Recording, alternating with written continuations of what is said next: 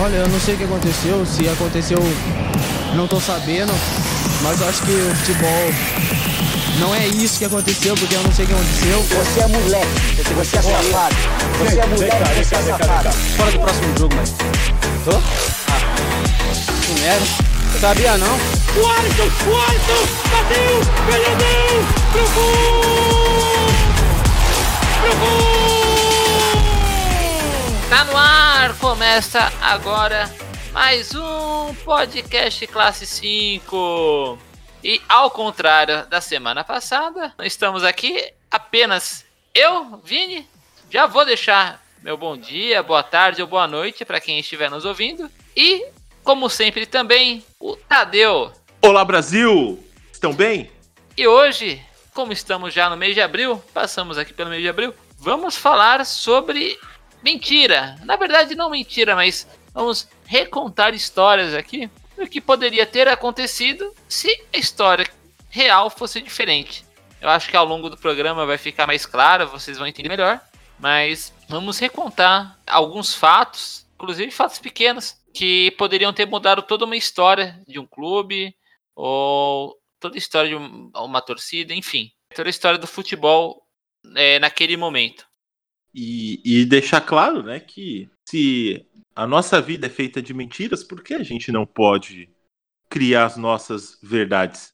Exato. é. Profundo, hein? Profundo. Podemos refletir nisso aí durante a quarentena.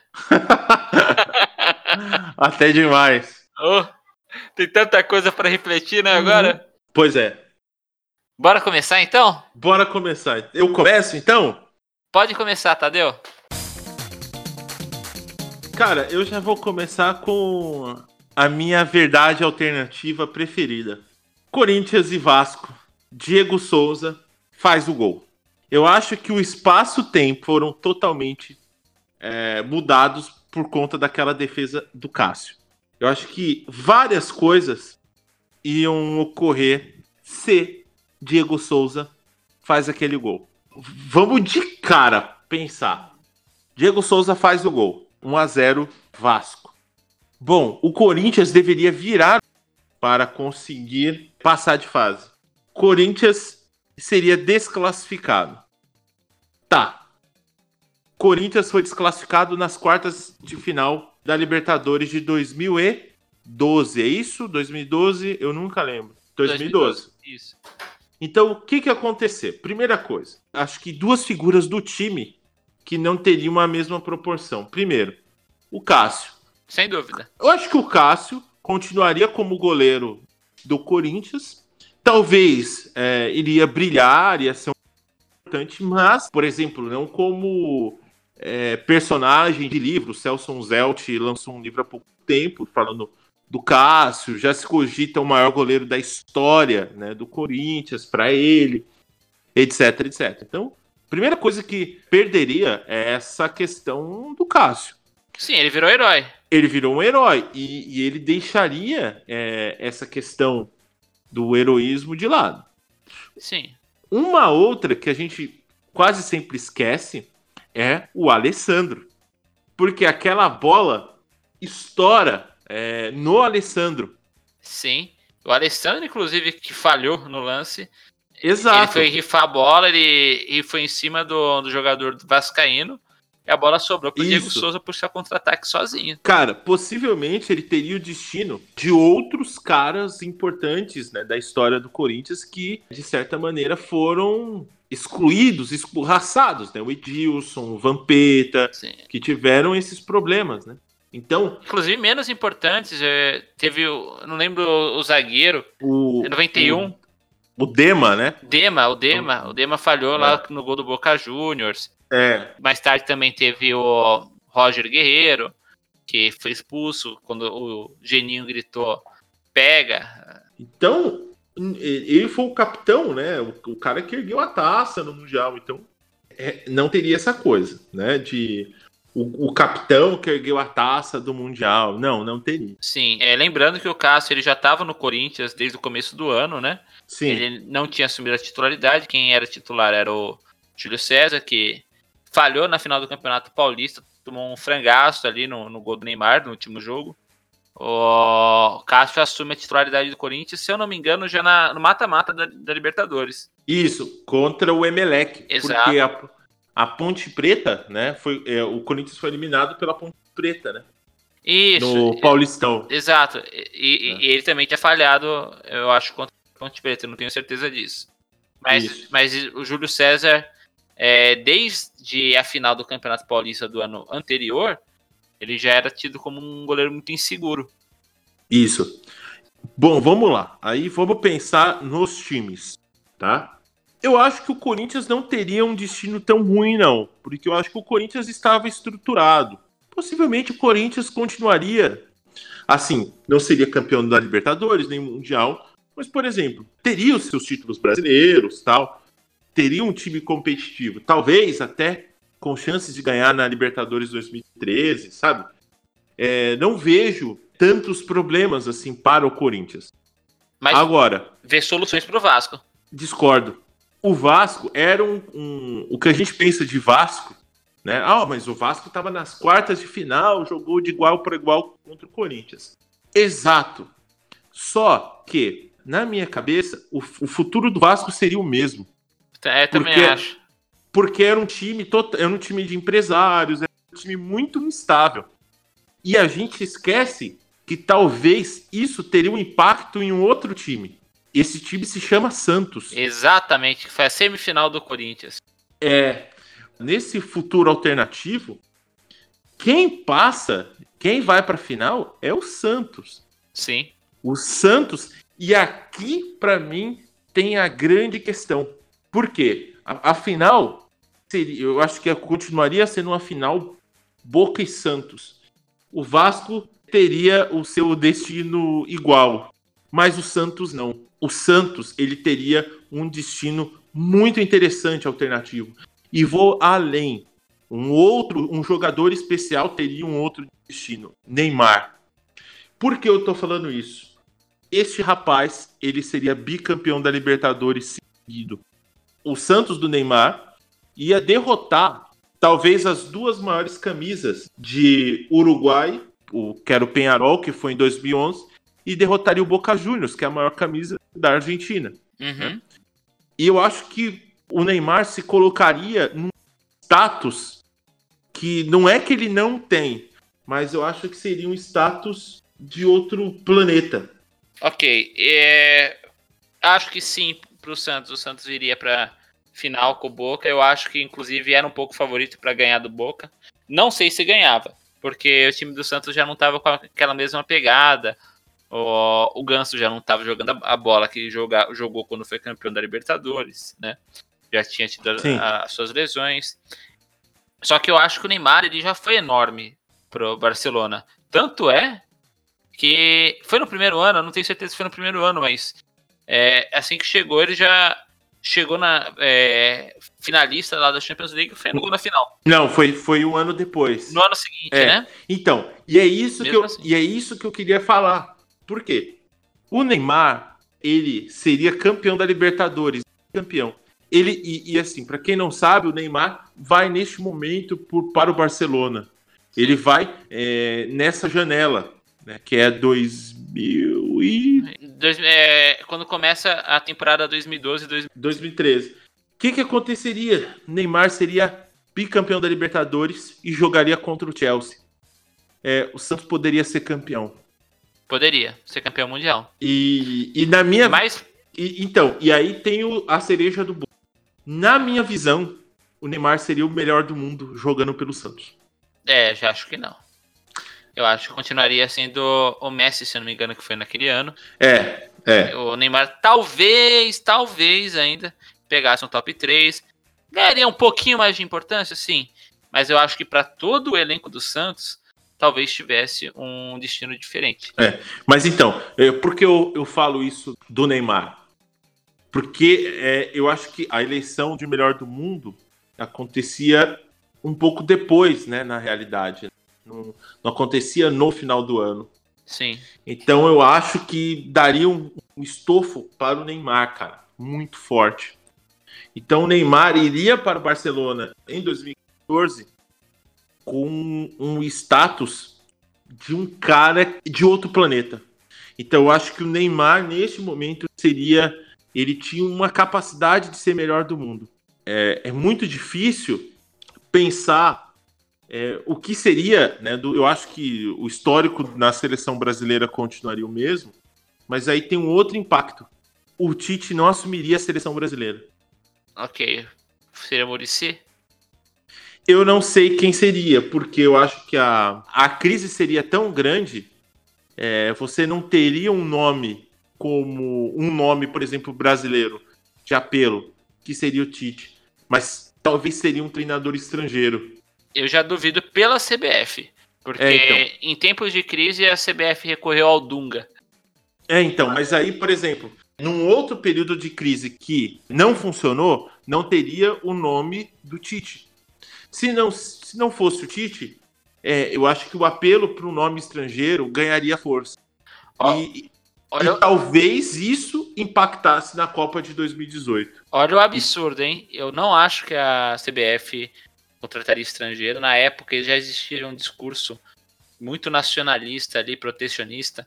O Brasil não precisa de técnicos estrangeiros, porque é a seleção pentacampeã do mundo e todo aquele blá blá blá que a gente já conhece, né? Tá cansado de ouvir. Mas, sim, por mim, deveria até, é, frente ao Tite, ter contratado ali um treinador estrangeiro antes para dar uma renovada, quando chamou Dunga. Só que, do jeito que funciona a CBF, que a gente conhece, é sempre é, muito mais por política e menos por mérito, eu creio que eles não chamariam. Talvez chamasse, inclusive, técnicos fracos, que são considerados hoje fracos no Brasil, né, os técnicos da época. Por exemplo, o Abel Braga, que o Abel Braga fazia alguns bons trabalhos no Rio. A CBF sempre puxou um pouco a sardinha para clubes do Rio. Também poderia vir um Ricardo Gomes, que passa já. É, mas o, o Ricardo Gomes, é, ele teve um. O AVC. O AVC, né? Sim, depois, né? N não antes do Tite ser, ser chamado para a seleção.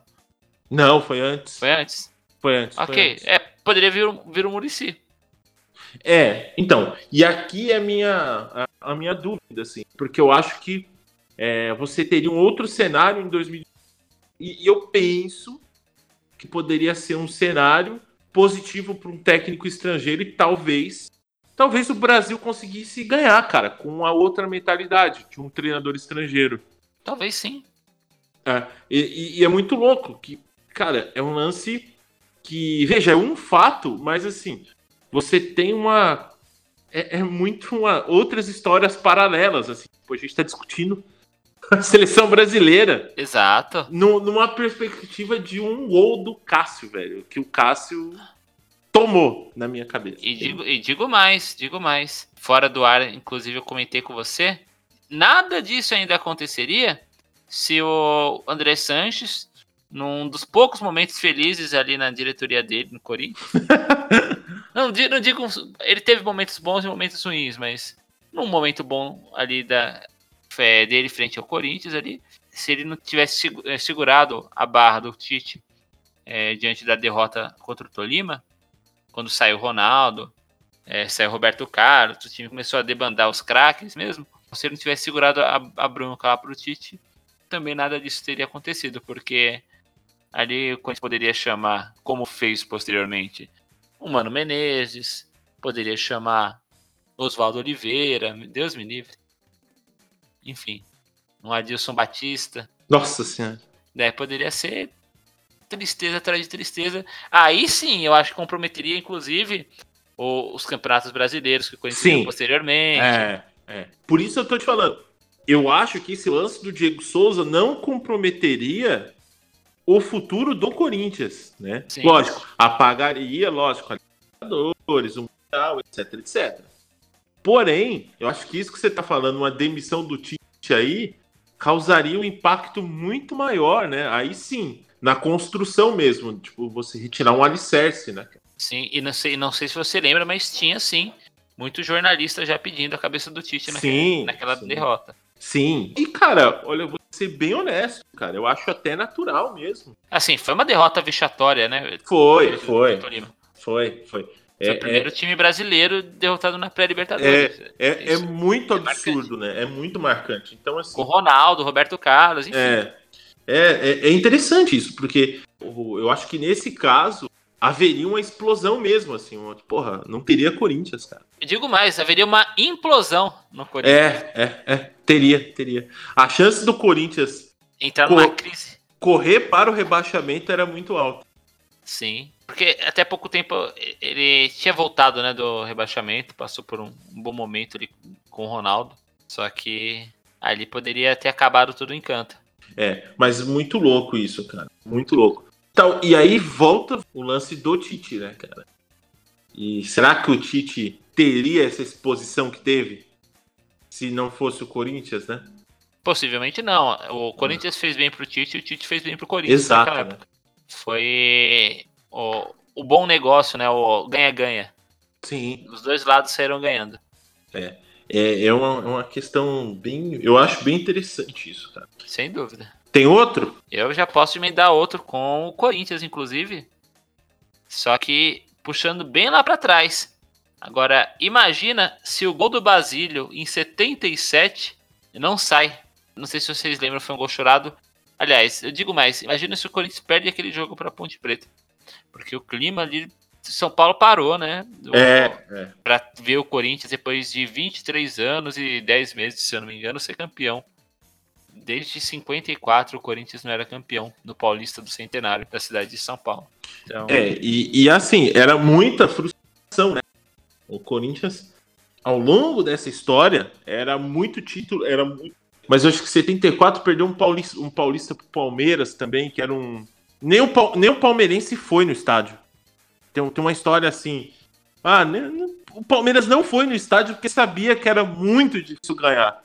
E ganhou é. de 1 a 0 e foi campeão. E o Corinthians tinha um time assim, muito bom com o Rivelino naquela época já, né? E o Rivelino, depois de 74, a torcida derrubou ele. Conseguiu derrubar o Rivelino, que, assim, para mim é o maior cara que, que jogou no Corinthians. É, mas, não. Tem jogado Ronaldo, mas assim, durante a época dele no Corinthians, ele foi o melhor jogador do Corinthians. É, talvez ele tenha sido o maior jogador do estado de São Paulo. Pode ser. Pode ser. Então, assim, e eu acho que outra coisa que é interessante, né, cara? É... E aí eu vou até recomendar, já fazer uma recomendação. No, no último programa, assim, no, na verdade no penúltimo, né? O meu time de botão fala um pouco, né? Dos times campineiros de 77 a 79, né, cara? Que era Ponte Preta e Guarani. Dois timaços. E dois timaços. E, e, assim, cara, o que poderia ter acontecido com a Ponte Preta? Né? Porque a Ponte Preta teria um título, né? Sim. E, e até hoje e, não e, tem. E até hoje não tem. Então, como isso poderia ter transformado a Ponte Preta em, em sei lá, você tem uma a ideia de uma aura de campeão, né? Isso poderia ter modificado a história da Ponte Preta. E, e, de certa maneira, a história de Campinas, né? Sim, inclusive o Guarani foi campeão brasileiro, né? Isso poderia ter acontecido antes com a Ponte Preta. Porque na época ela se sagraria o maior time de Campinas. Sim, e, e em cima do Palmeiras, né? Porque o Palmeiras adora dar uma parmeirada. Mesmo sabendo que o time do Guarani era muito bom, etc, etc. Tinha o Careca, tinha o Zenon, tinha uns caras absurdos. Sim. Né? Mas, pô, Palmeiras não dá, né, cara? Não dá, né? é. Não, mas o Guarani, o Guarani, ele, naquela época, ele montava times muito bons, né? Muito fortes. Sim. O Guarani nos anos 80 foi o que a portuguesa chegou a ser nos anos 90. Exato, cara. E, e o que. Cara, mas isso, isso chama muita atenção, assim. E possivelmente, né? quanto isso impactaria na história do Corinthians. Porque se não tem 7-7, será que seria campeão em 79? Então, aí teria toda uma pressão, né, cara? E assim. Exato, e, cara. E uma coisa puxa a outra. Daí seria. Será que é, teria toda aquela geração da democracia corintiana que veio depois, né, nos anos 80? Foi uma geração muito vencedora, né? Pelo menos no estado de São Paulo. Foram campeões paulistas, assim, por diversas vezes será que é, teria uma geração tão vencedora ali nos anos 80? Ou será que o Corinthians passaria por vacas magras ali nos anos É, então. E, e, e assim, né? E, e, deixar claro que o Corinthians ganhou muita torcida nesse período, mas também poderia ter um efeito complicado, né? Que era um efeito de distanciamento de outros times, né? É, pode ser. Como aconteceu com a portuguesa. O Palmeiras sofreu muito na década de 80, o Corinthians poderia ter sofrido muito também na década de 80. Sim, é, é. Os grandes times do estado de São Paulo nos anos 80 era Corinthians e São Paulo e ali Santos chegando meio. É, Santos e Guarani chegando um pouco ali por fora. Daí poderia não ser essa história, poderia ser diferente. Né? Sei lá, poderia o Santos ser ma- muito mais forte que o Corinthians ali. E, assim, eu acho que tudo isso, toda essa estruturação no Corinthians nos nos anos 80, foi o que resultou depois, nos anos 90, o time se consolidar três vezes campeão brasileiro. Porque até então não tinha sido, né? Daí 90, Não. 98 e 99 foi campeão brasileiro. e até pra demonstrar isso, assim, de tipo, o que era o Corinthians, né? Exato. Porque hoje a gente tem uma visão que o Corinthians, e, e- e aí não é porque eu sou palmeirense, não tô tirando sarro, no- longe disso, de verdade. Mas assim, até o início da década de 90, é, o Corinthians era o menor time dos quatro grandes. Era, era um fato, né? É, assim, é, é meio paradoxo, né? Porque o, o É. Corinthians era o maior campeão no estado de São Paulo, mas ao mesmo tempo, nacionalmente, ele não tinha Isso, importantes. não, não tinha título importante, não tinha uma projeção nacional. Exato. É, não, era não era campeão brasileiro, não era campeão da Copa do Brasil, né? Participação internacional era zero, né? Assim, mas também se você parar pra pensar, o campeonato brasileiro mesmo, ele passou a valer em 70 e... Não, ele começa em 70, 71, né? 71, né? Mas, mas então, até por isso, assim, tipo, mesmo a, galera zoou o Palmeiras, né? ah, Dos títulos atrás, né? Dos campe- campeonatos de fatos. Sim. Isso é interessante também para demonstrar o quanto, por exemplo, é, o Corinthians tinha essa dificuldade, assim, de tipo, cara, porque não há títulos nacionais do Corinthians. Assim, até os anos Não- 90, não. Não há, não, não- tipo, nem o fax, né? O São Paulo, ele fica um tempo sem, sem conquistas por conta dos, da construção do Morumbi, então tinha ali um, vai, uma, entre aspas, uma desculpa, né? Mas é muito interessante isso, cara. E, e, e, assim, o que a gente conhece de Corinthians, não tô falando de torcida, mas a questão do Corinthians, é o time campeão, etc., vencedor nacional, internacional, é, é algo hiper recente, é dos anos 90 pra cá, né? Sim. O Corinthians montava bons títulos, fazia boas campanhas, mas não chegava a ser campeão nacional. Não chegava. É, é, era, é, que, é que é muito difícil falar isso, mas assim, várias vezes, a- até a portuguesa era tão ou mais competitiva que o Corinthians, né? Ao longo, de, por exemplo, de uma década de 60, de uma década de 70. É, 70 não. 70 não, não. Mas assim, principalmente anos 60 e parte dos anos 70, né? Sim. É, é complicado, né? É, a ponte, a ponte é, até A Ponte Preta, né? E, inclusive, o Guarani foi campeão brasileiro antes do Corinthians. É, e é, é, é muito louco. E aí é pra gente pensar de como pequenos fatos assim, porra, são muito transformadores. cara. Sim, e, e tanto é que muito torcedor mais antigo do Corinthians é, considera esse título de 77 o título mais importante da história do Corinthians, mais Exato. do que Libertadores, mais do que o Mundial. O Neto, É. o Neto mesmo ele fala que é o mais importante. E, e ele foi, assim, se você for ver, ele foi campeão brasileiro. É o primeiro título brasileiro.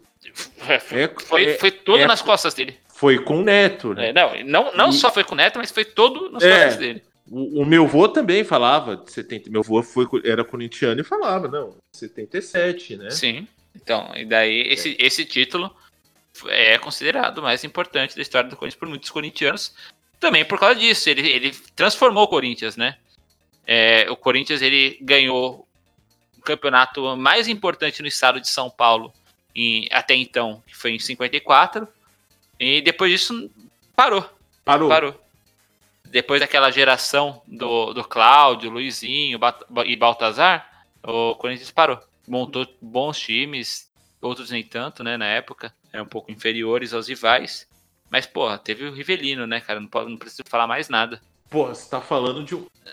É, é aquilo que eu sempre falo. O Rivelino é o ídolo do Maradona. exato, exato. Então, e- essa é a dimensão que, que tem que ter do Rivelino. Sim. Ele era um dos titulares do da, da seleção de 70, meio né? campo da seleção de 70. Não precisa falar mais nada. É. Então, assim, tipo, essa é a dimensão. Acabou. Sim. Tem... Agora é sua vez. Cara, é, não é bem um fato futebolístico, né? Não é um que aconteceu lá no campo. Né? Mas eu gosto muito de pensar numa questão. E se o Denner, né? Hoje, inclusive, hoje é aniversário do Denner, né? No dia da gravação, né? É, nesse dia da, da gravação, dia 2 de abril. Abril. 49, né? Ele faria 49 anos hoje? É, é. Faz todo sentido, cara. É 94. É, ele morreu muito novo, né, cara? Então o Denner, cara, para que assim, para quem não conhece o Denner, né, nossos ouvintes mais novos, cara, o Denner é um cara que surgiu na Portuguesa 92, 93, é, 94. O, o cara era, para quem era mais já tem uma pouca idade de anos 90, ele era um Denilson mais driblador Não, e, e digo mais, era um e mais Denilson- goleador, né? Exato, goleador. Então, É mais objetivo. É, então assim, tipo, você tá falando de um cara driblador e extremamente, cara, extremamente com faro de gol. Sim, Então ele, assim, ele era muito calmo na frente do goleiro. exato. O que aconteceu com o Denner, cara? Era possível o Denner ter uma projeção internacional tão grande quanto outros, joga outros atacantes tiveram na época. Eu não tô falando que seria um Ronaldo. Não, não é nesse sentido. Mas ele poderia ter uma projeção internacional, por exemplo, maior ah, do que o, o Edmundo, por exemplo. Que teve uma boa projeção. Isso é um mito, né? A gente pensa que não, mas o Edmundo teve uma projeção boa internacional. Né? Sim. Um, um outro atacante, o Sávio, por exemplo, que teve uma projeção internacional interessante, Djalminha. o Djalminha, ele, ele seria um jogador muito. E parece que ele já estava né, negociado, já havia um negócio quase fechado com o time italiano. É, Então- isso eu não, não sei, eu não sabia disso não. O, o, o dele aqui jogava na época, morreu, ele jogava na época no Vasco, ele tava, foi emprestado para o Vasco. Inclusive, ele foi emprestado também para o Grêmio. Pouca gente lembra disso, mas ele jogou no Grêmio, é, acho que no, no, no início do no campeonato de 93, se não, vai, não me falha a memória. Né? Sim, e eu acabei de ler aqui, o Denner, na verdade, ele estava negociado com o Stuttgart da Alemanha. É, é, é, isso. Tá- eu sabia, mas não sabia o, o time. Sim. Então, assim, possivelmente esse cara, ele seria um cara fortíssimo para disputar uma Copa do Mundo, por exemplo, a Copa do Mundo de 98. Cara, é muito complicado a gente falar. É, eu, eu só discordo, por exemplo, que ah, ele seria o melhor do mundo. Não, ele não seria o melhor do mundo. Porque para mim o Ronaldo é de outro planeta. Sim, Outro- e outra, o Denner, ele tinha muitos problemas, assim, de comportamentais também, né? Isso. Assim, ele era um grandíssimo jogador, mas a gente não consegue também precisar até onde chegaria a carreira dele, porque ele tinha problemas, sim, com bebidas, problemas com noitadas, né? E assim, isso todo dirigente passou por ele e falava. Tanto é que ele foi emprestado pro Vasco, pro Grêmio, Sim. Por problemas ali com a admi- a administração da portuguesa.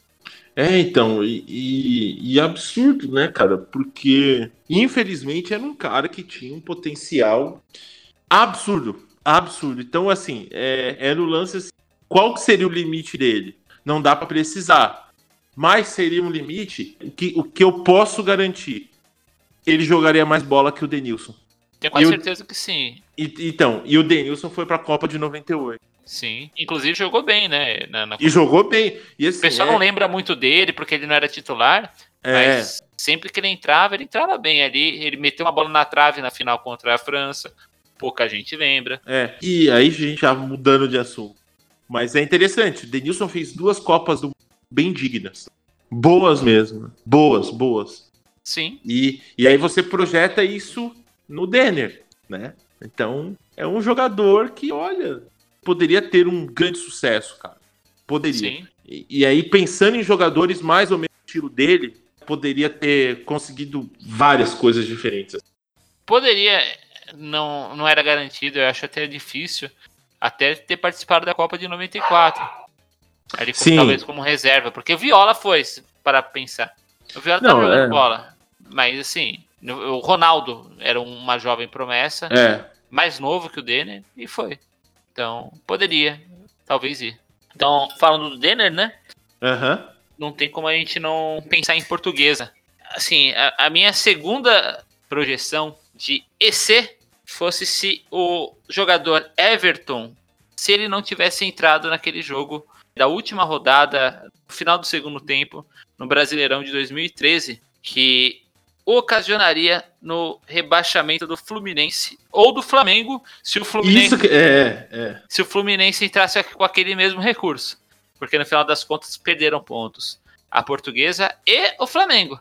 Isso, pouca gente lembra do Flamengo. Exato. O recurso do Fluminense derrubou a pontuação de ambos. Então, se não derrubasse da Portuguesa, ou o recurso do Fluminense não seria aprovado pela CBF ou pela STJD, ou o Flamengo cairia. Vergonhoso, cara. Agora eu pergunto pra você: o Flamengo caindo em 2013, disputando a Série B em 2014, hoje ele seria o Flamengo que é?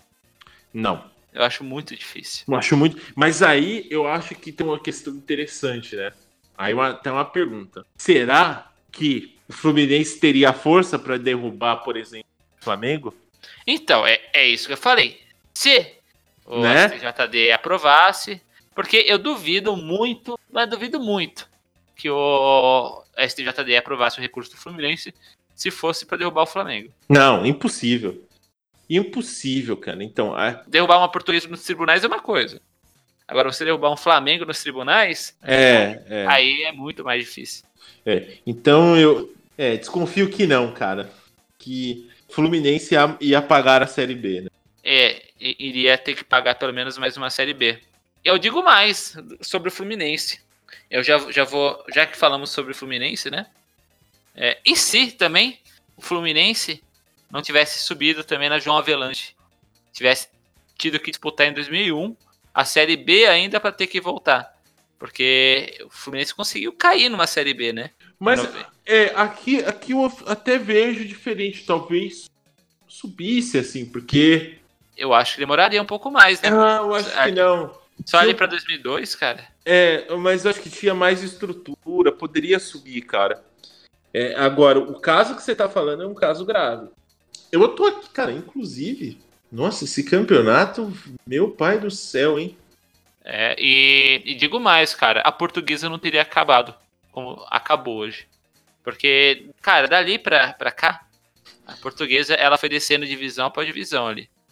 Perdeu Posso dinheiro, perdeu, perdeu é, cota de TV, perdeu patrocínio. E, cara, eu desconfio que teve participação da portuguesa nisso. Não, não Teve, da portuguesa, teve. mas sim, Mas de alguém. é, de alguém de lá. Não é possível, cara. É muito amadorismo. E, e eu posso fazer uma observação aqui? Faça. Eu tava procurando Palmeiras nesse campeonato, aí eu lembrei. Eu lembrei que ele caiu em 2012, por isso ele não tá aqui. Cadê o Palmeiras, né? É, tipo, eu tô procurando aqui. cara. Palmeiras tava subindo. É, eu olhei assim, ué, por que o Palmeiras não tá aqui? Onde ficou o Palmeiras? Ah, é, tava na segundona. Subiu o Palmeiras, Curitiba, né? E mais dois aleatórios ali que devem ter caído depois. É. Nossa, cara, que, que complicado, velho, isso aqui. Sim. Agora que eu percebi, realmente, velho, o Palmeiras não estava aqui, mano. É, o Palmeiras pagou de forma honesta a Série B, né? É, é. Pagou as duas, né, cara? Sim, sim. É verdade, duas vezes, inclusive. É, mas. A, a segunda eu nem comemorei tanto, pra ser bem sincero, cara. Eu- É, a- o time era muito ruim, velho. É, o Palmeiras tava apanhando demais, cara. É, não tinha condições, velho. Agora, só, só falando sobre Série B, eu não tinha visto e não lembrava também. Quando o Grêmio foi rebaixado em 2004, você já viu, já parou pra ver a campanha do, do Grêmio? Era horrível. Não, ele foi o último colocado. É. Sim. É, e detalhe aí para o time, né? E não era um time. Tinha o Felipe Melo, tinha o. ah, o, o Bom Seju jogava.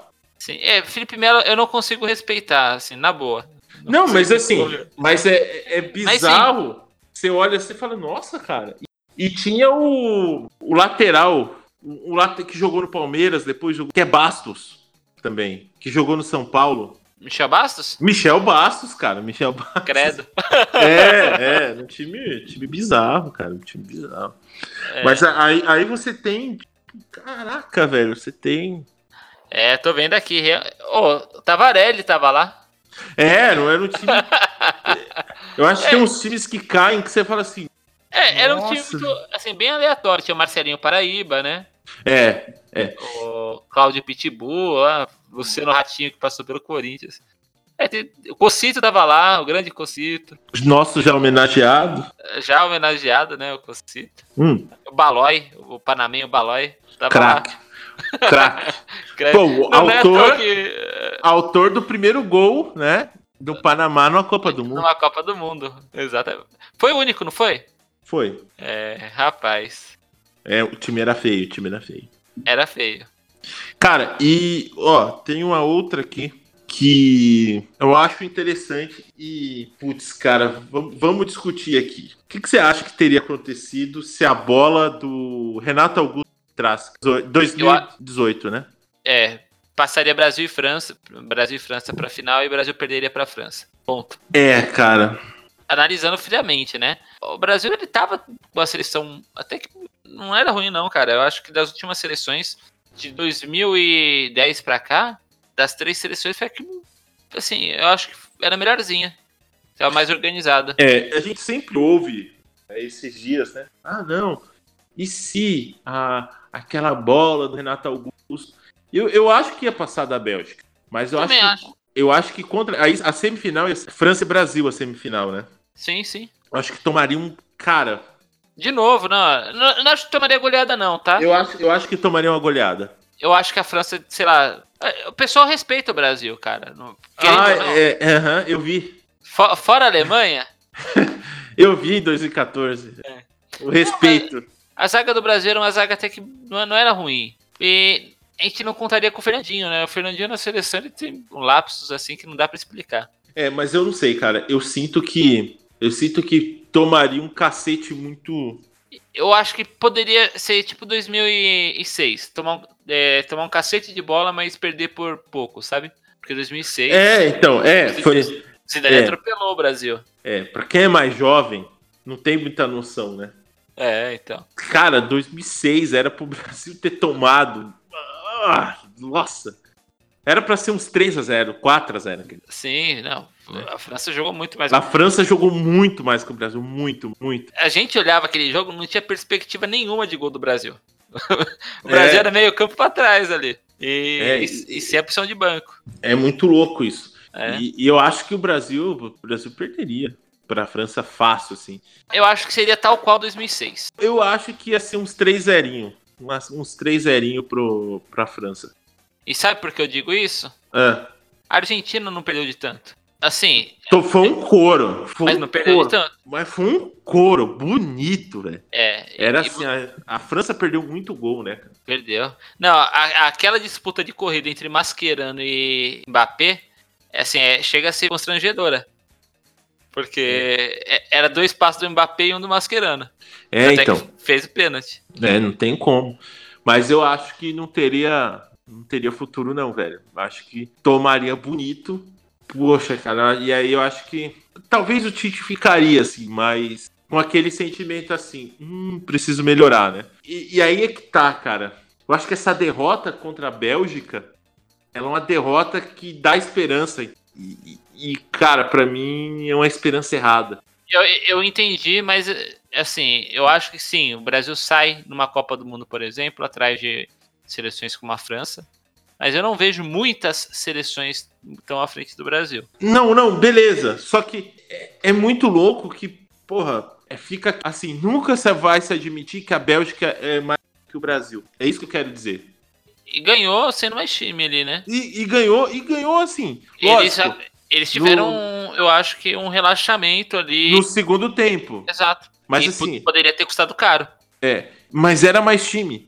E eu acho que isso é um, um, grave problema, cara, porque na verdade você esconde o problema. É uma derrota como que aconteceu e, e aparentou para o Tite, para um monte de gente que não, o caminho era esse. E não, cara, o Tite não era um treinador para dar continuidade no Brasil. É, é, é no fundo isso.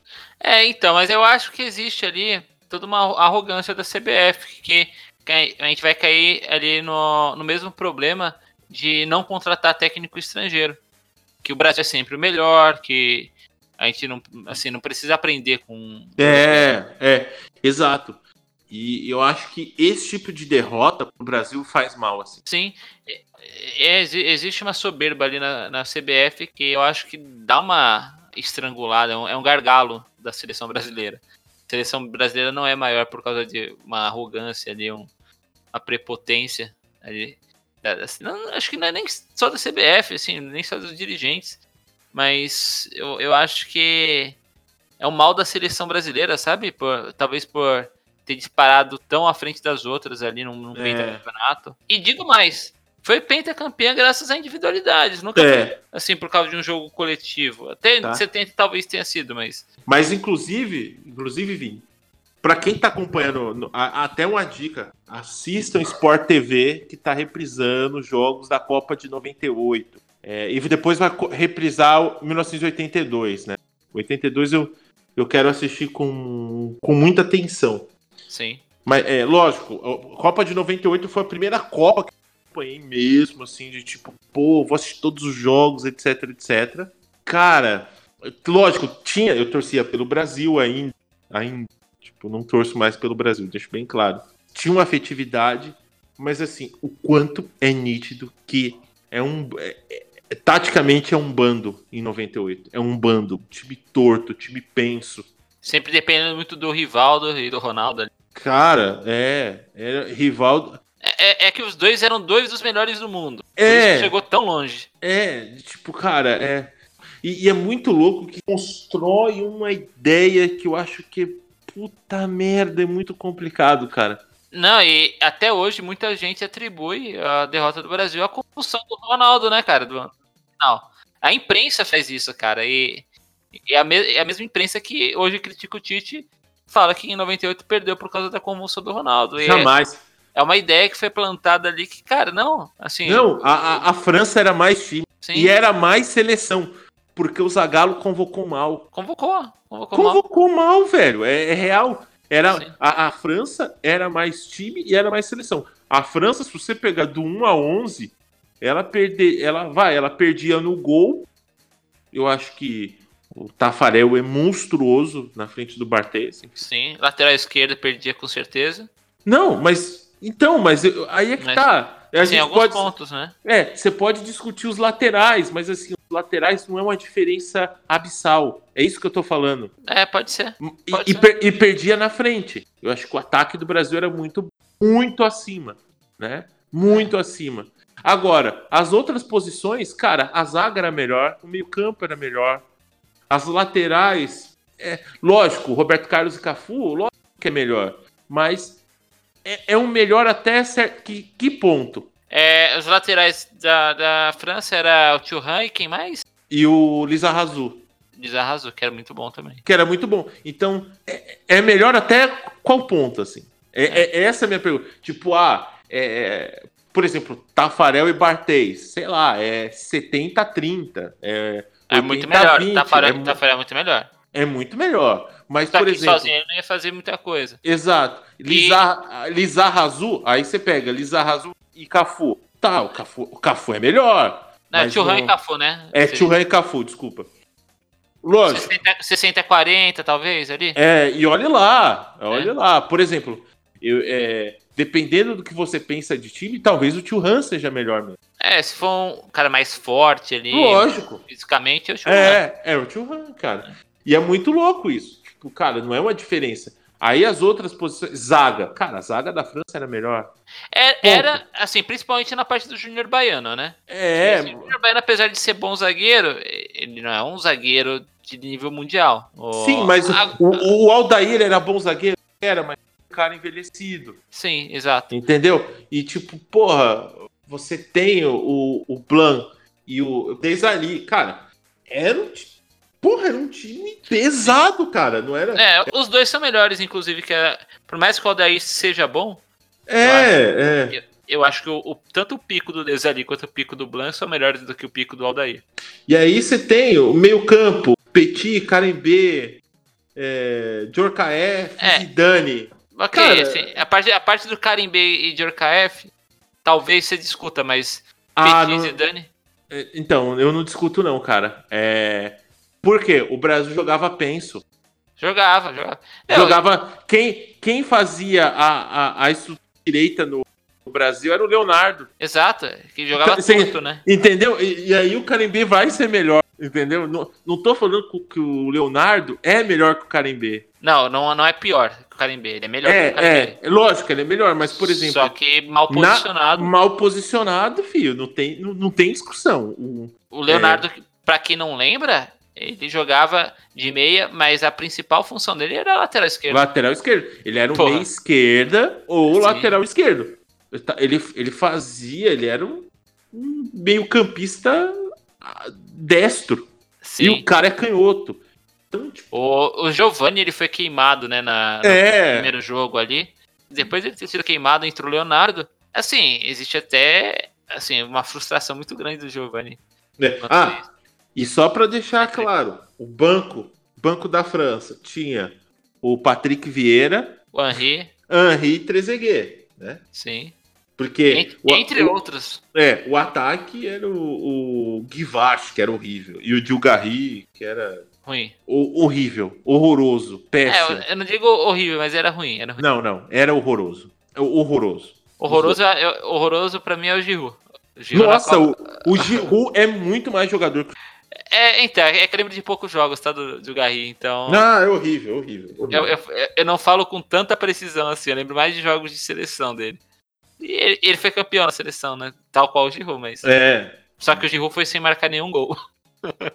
Como centroavante. é. Então, assim, é, é, cara, pra mim é. Porra, acho que pouca ideia. É, a França era muito melhor. Muito melhor. E, e por mais que, sim, o Zagallo é o maior é, técnico, e, tipo, pelo menos mais vencedor é, do Brasil, ele não se engane. Ele não era um estrategista. Nunca foi. Ah, cara, eu. E, assim, ele sempre foi aquele técnico mais militarzão. E isso, em 94, já era ultrapassado. Não, ele não é o maior coisíssima nenhuma. É, Era mais vencedor, caralho. É, ele é o mais vencedor. Então, é, é que eu falei, Mas o maior, é o- vírgula, o mais vencedor.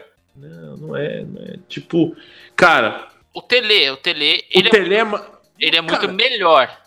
o Mas, Tele. em Mas história então, na, seleção da, na seleção brasileira, o Zagallo é maior, cara. Eu, pelo menos pra mim. Em história, mas por exemplo, que outra seleção é capaz de não ganhar porra nenhuma e ser referência? É, é isso que eu tô falando. sim. O que o, o que o Tele fez é muito mais absurdo. Pra mim, assim, o maior treinador da história. ó, não, cara, lógico, o Tele treinou Palmeiras, etc. Mas ele é identificado pro São Paulo. Eu era pequeno, mas pra mim é pouca ideia. O maior treinador da história do Brasil é Tele Santana. Mas assim, cara, ó, de muito longe, muito longe. E se você for pegar a história do Zagallo, de como é a ascensão dele, por exemplo, para a equipe de 1970, é uma história bem nebulosa. É, o João Saldanha, cara, ele era tido como é, comunista na época, porque era contrário ao regime militar. O Brasil está no regime militar nessa época. É, então ele é tirado do, do cargo da seleção brasileira, porque não existia CBF, existia CBD, né? sim. Confederação é, Brasileira de Desportos. Então, naquela época, quem era contra o regime militar era considerado comunista? Era. Nossa, Acabou. parece que foi É. ontem.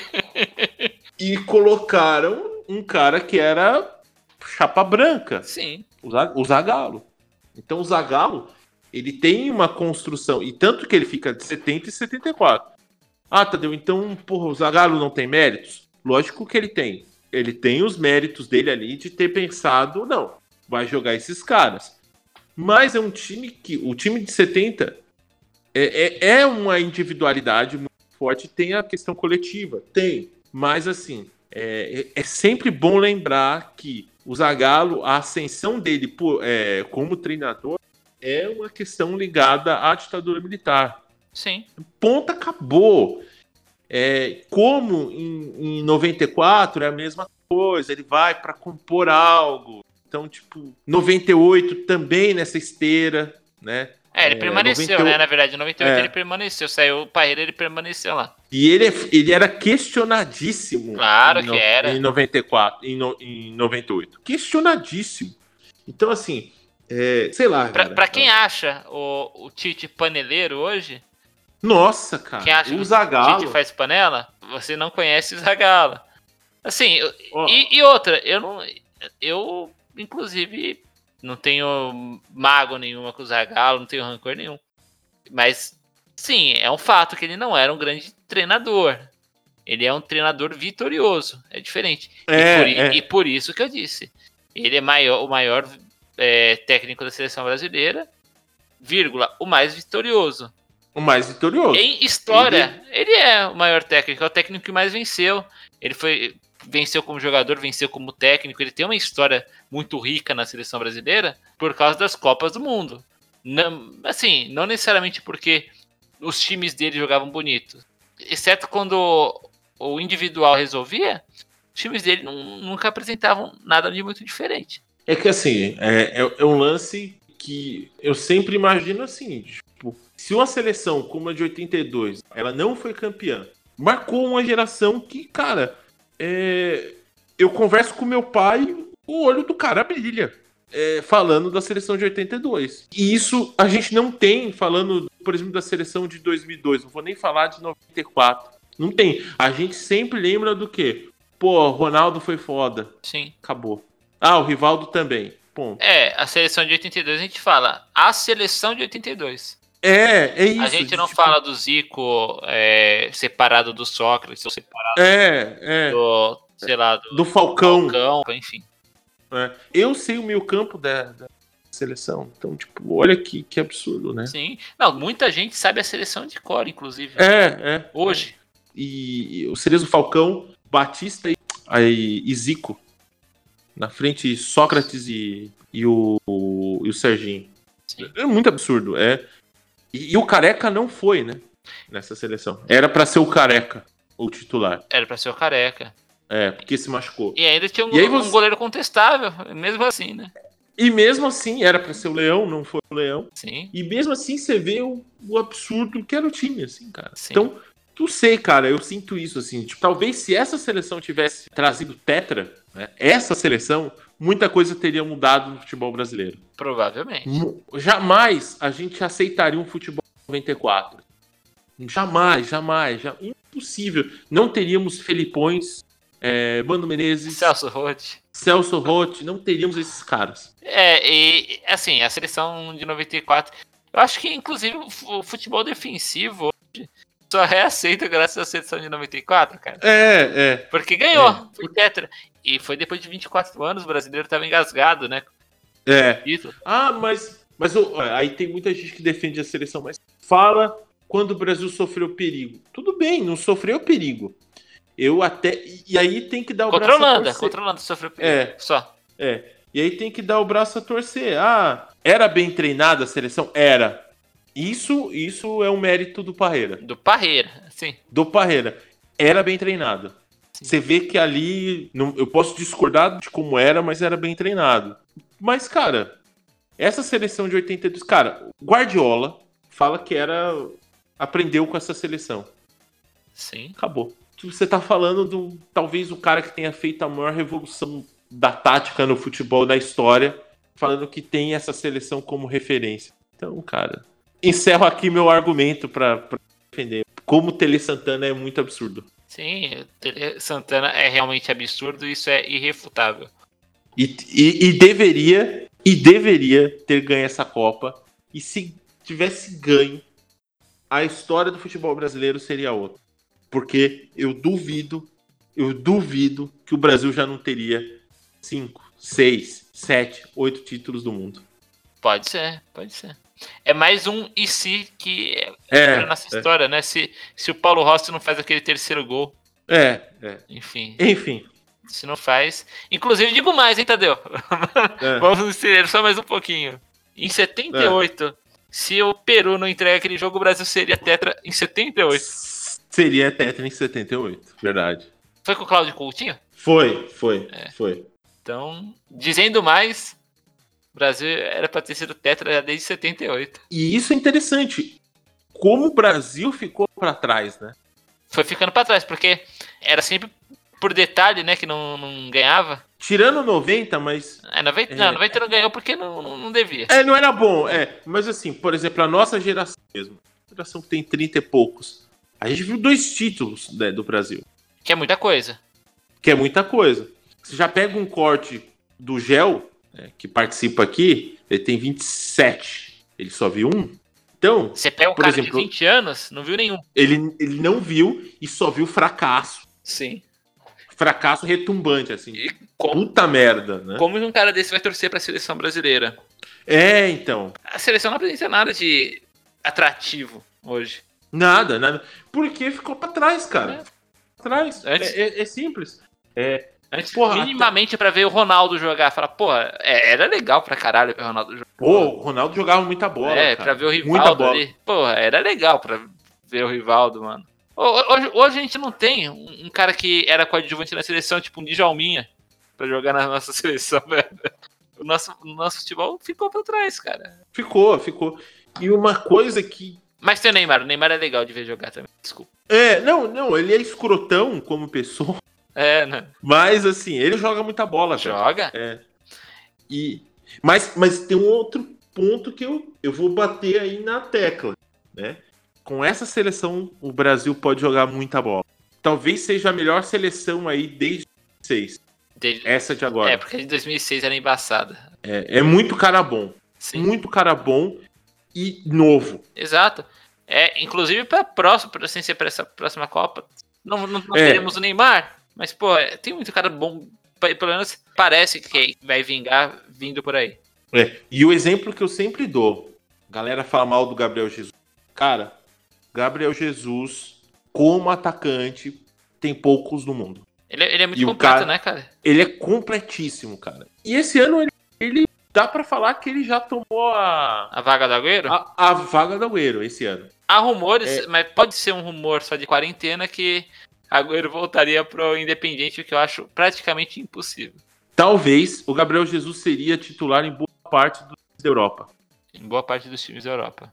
Mas eu, eu, eu sinto isso, cara. Que o Gabriel Jesus, eu acho que ele seria titular em qualquer time na Espanha. Sim, é, eu acho que Real Madrid, É. Real Madrid e Barcelona, sim, ele seria titular.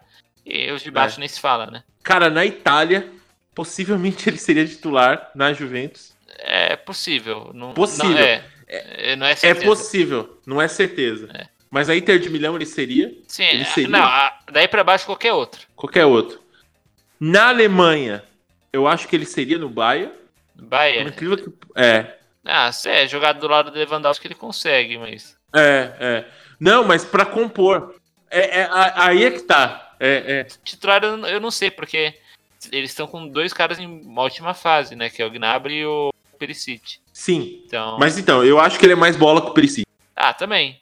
Só que ele É. joga do lado. do- Ele joga mais do lado do É, Gnabry. é, é. Ele só não seria titular no Liverpool. É, no Liverpool e no City, né? É. É, acho que sim, acho que é verdade. Ele é muito bom mesmo. E, e aí você começa a perceber o quanto o Brasil tem cara bom, velho. Tem, o Firmino, cara. O Firmino, tanto que ele é elogiado. Ele é muito bom. É muito bom. Meio campo. É, cara, o Tite, ele. Essa parte você pode cortar. né? E sei lá, cara, eu, eu tenho essas. Essas inquietações, assim, tipo, porra, mano. Se o Brasil não jogar bola agora, esquece. E digo mais. Se o Tite fosse foda, ele, ele falava assim, Neymar, só te aceito de uma forma. Se você for um cara decente. De tipo, cara, é profissional. Porque hoje o Brasil, o Brasil tem, tem time pra não depender do Neymar. É, mostrou na, na- na Copa América. Mostrou. E, E- e muita gente desdenhou da Copa América. Ah, mas a Copa América é fraca. É, não é extremamente forte. Mas você vê onde chega, por exemplo, um, um Chile numa Copa do Mundo, uma Argentina, fica numa primeira fase, por mais que a equipe não, não esteja bem. A Colômbia, geralmente, ela tem ido bem.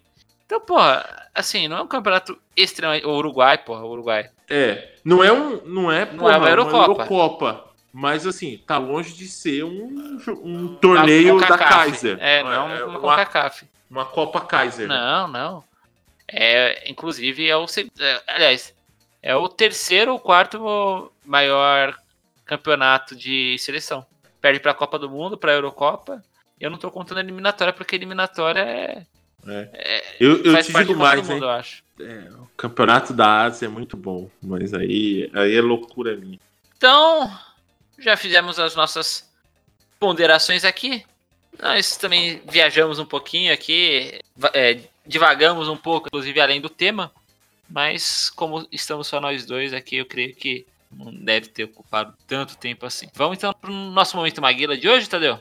Bora! Olha, eu quero mandar um abração para o doutor Reginaldo, vale aquele abração para o Bira, aquele abração ao Betinho da Antena e aquele abraço para Aracaju, para minha terra natal. Um abraço de coração a todo esse Brasilzão que sofreu comigo e torceu junto e tamo aí junto. Deixa o seu abraço para quem quiser deixar. Cara, vou deixar um abraço aí pra toda a galera que tá ouvindo a gente, os meus alunos que estão de férias forçadas, pro Ulisses, Ulisses sempre dá um feedback bom aí dos, dos nossos episódios. Legal. Vou mandar um abraço para os preguiçosos Gerson, Luiz Henrique, Hideki e Vilela. Aquele abraço, preguiçosos. abraços dados. Eu vou deixar aqui meu abraço, então, para todos aqueles brasileiros que, assim como nós, acreditam e sabem no, o quão é necessário a gente fazer esse sacrifício de se afastar. Acho que é um, é um tempo que é meio ruim, a gente fica, se sente um pouco sozinho, a gente é, fica meio sem ter o que fazer, sem, sem ter com quem desabafar, às vezes quando precisa, conversar tal, interagir. Manda um e-mail pra gente no contato arroba classe 5, que iremos ler com carinho, dentro do possível.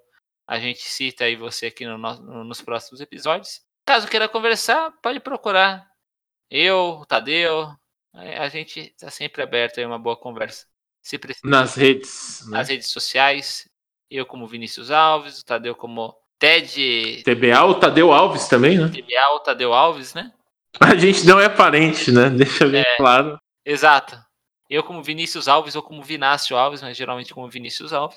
É. Então, você pode procurar digitar isso daí na, na busca de redes sociais aí, que a gente está aí aberto a conversar, a, a trocar uma ideia aí, caso você esteja precisando, correto? Yes. Então, sua recomendação da semana, Tadeu? Cara, recomendação: assistem Sport TV, tá passando vários jogos legais. hein? É, galera que gosta dos anos 90, pira, tipo eu. É, vou fazer uma outra recomendação também. Aí vou, vou indicar um álbum, vou indicar um novo álbum do Pearl Jam, é, Gigaton, belíssimo álbum. Maratona em séries. Eu descobri uma série nova que é velha. How I Met Your Mother. Estou apaixonado por essa série. É, Ah, Estou 15 anos atrasados? Talvez. Mas o que vale é que eu comecei agora e tô gostando. vou indicar Seinfeld aqui. Além de você. é, ótimo, velho. Então, minha recomendação da semana, então, vai agora dia 7 de abril lançar um álbum, mais um de rap, é, do Diomedes Chinaski, C-H-I-N-A-S-K-I. O nome do, do álbum, se eu não me engano, é Crocodilo Boy. Um último álbum com algumas músicas bacanas, que é o Comunista Rico. Então, é, um- é um rapper bastante interessante. Ele, ele tem uns sons também que são singles, são muito bons ali. Ele, ele tem bastante crítica política e social ali nas músicas dele.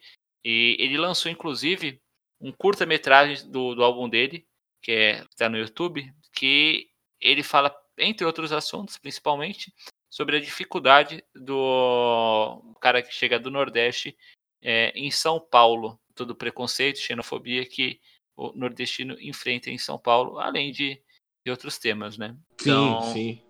Eu creio que seja assim um, um álbum bastante legal. Ele tem letras bastante interessantes ali. Dia 7 sai nas principais plataformas aí de streaming de música. Já inclusive tá para pré-reservar para baixar no, no seu celular ou no seu dispositivo móvel para ouvir. E é isso. Meu muito obrigado a quem nos acompanhou até esse momento. Agradeço aqui a presença do Tadeu mais uma vez, como sempre. E é nóis. Nós sempre estamos aqui. Um grande abraço, uma boa quarentena aí para todos Semana que vem tamo aí de novo. Falou! Tchau, tchau! Tchau, tchau, tchau, logo, logo eu vou voltar. Tchau, tchau, tchau, eu vou viajar. Tchau, tchau, tchau, logo, logo eu vou voltar.